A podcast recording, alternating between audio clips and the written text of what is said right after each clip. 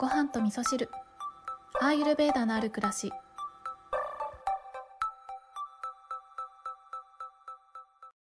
この番組のリスナーさんは本当に受け取り上手だなぁと思います。ありがとうございます。こんにちは、えー今日の東京はですねうんと今、えー火曜日の朝に収録をしているんですけどなんか今日はね日中18度ぐらいまで上がるなんていう予報がね出てましたよね。これ配信されるのは水曜日だからどうだったのかな？うん。で今日はですね朝起きた時にあんまりお腹減ってないなと思ってで昨日もね実は夜ご飯は本当に全然食べてないというかちょっとだけうんとデーツにギーをつけたものとお白湯を飲んだっていうだけなんですけどあのちょっとね、えー寝不足か疲れかわかんないんですけど、うん、消化力がね落ちてるなっていう感覚があってなんか今ご飯いっぱい食べても消化できないなっていう感じがしたので今朝は、えー、とチャイだけにしたんですね。で、えーチャイはねあのスパイスをいつもいろいろ入れるんですけどこの今日は暑くなるかもしれないということだったのでいつもはあのシナモンとかクローブとかね体を温めるスパイスを普通に入れてるんですけど今日はえっ、とね、えーシナモンは入れなくて今日入れたのは生姜と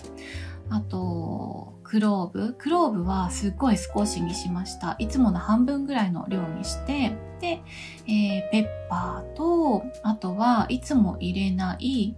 えーコリアンダーを入れました。コリアンダーはパクチーの種ですね。コリアンダーは体を冷ましてくれるっていう効果があるのでコリアンダーを入れてあとはいつも入れてるカルダモン。カルダモンもえー、と体を冷ましてくれる効果があるので、えー、といつもよりちょっと多めに入れました。この5種類で、えー今回はチャイを作ったんですけどやっぱりあのスパイスはね香りがそれぞれ違うのでいつもとはちょっと違うような香りのするチャイだったんですけどとっても美味しくいただきました。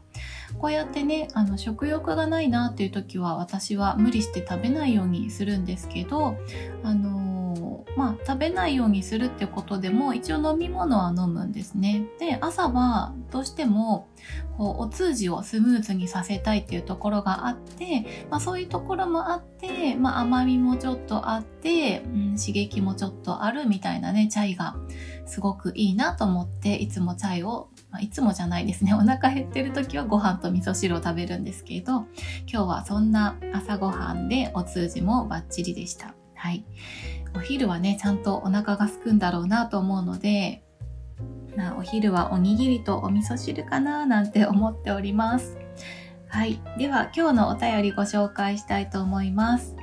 ごはみそネーム、こぐまちゃん。こぐまちゃん、いつもありがとうございます。あの、他のね、お便りもいろいろいただいてるんですけど、えっ、と、ちょっとこれは今日お話ししたいな、ご紹介したいなと思ったので、ちょっと順番があべこべなんですけれども、いただいたメッセージの中では最新のメッセージですね。こぐまちゃん、いつもありがとうございます。京子さんこんばんは。桜のお話、本当に癒されましたのでメッセージしました。最近自分では日々詰め込まないように一つ一つ大切にしたいなと過ごしているのですが、お仕事で病欠の方が出て、その分仕事が詰め込まれてきてしまい、責任感から断ったのですが、どうしても私にということで詰め込まれてしまい、もやもやしていた心が軽くなりました。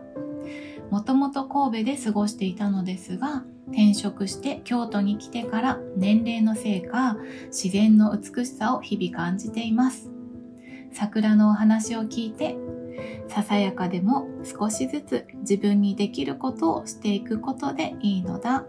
積み重ねなんだなぁとなりました。自分が思うパーフェクトな形でなくても大切にしたいことを大切にしていく選択が穏やかに過ごせるコツなのかなとうまく伝えられずごめんなさい私と同じように心が軽くなっていらっしゃるリスナーさんがきっとたくさんいますので、これからも配信楽しみにしています。はい、こんなお便りをいただきまして、こぐまちゃん、私の、えー、魔球を上手に受け取ってくださってありがとうございます。とても嬉しいです。えー、今日ね、このお便りご紹介したかったのは、なんかこうやって今ね、こぐまちゃんが、病欠でね、同僚の方が病欠で仕事が自分に詰め込まれてきてしまうとか、なんか人がえー、同僚が辞めてしまって自分にそのしわ寄せが来るとかそういう方結構多いんじゃないかなって思ったんですよね。で私もやっぱりそういうことはうん、最近はちょっと減ったんですけど、あの、以前は会社のスタッフの入れ替わりが激しい時期とかもあったりして、もうその時は本当に、あの、一人辞めたら、そのスタッフの分を自分が請け負ってとかっていうことをことが多かったので、そうなった時に私、当時の私は、じゃあ、こう、一人分仕事がね、増えて、仕事する量が倍になったから、倍速で動かなきゃみたいな感じでやってたんですけど、結局、なんかできることってね、あの、限られてるんですよね。うん、一人の人間が、えー仕事が増えたからといってじゃあ2人になれるのかって言ったらちょっとなかなか難しいしうんそれぐらいね、えー、自分をこう追い込んでしまうと結局その一つ一つの仕事ができてるようでできてなかったりとかね雑になってしまったりっていうことでなんか自分の満足いくような仕事ができなかったりとかなんかミスが増えちゃったりとかね。できっとね周りの人もあなんかこの人ミスしてるけど今大変だからしょうがないよねみたいなそんな風に思ってくださる方もいると思うんですけどでも結局仕事としてはあしょうがないよねで済まないことってねたくさんあると思うんですよ。なので、えー、その仕事を、まあ、円滑にしていくためにはまあ、その仕事量が増えたとしても一つ一つのことにきちんと向き合って丁寧に、えー、仕事をしていくっていうことが一番みんなのためになると思うんですよね。その同僚のためにもなる会社のためにもなる社会のためにも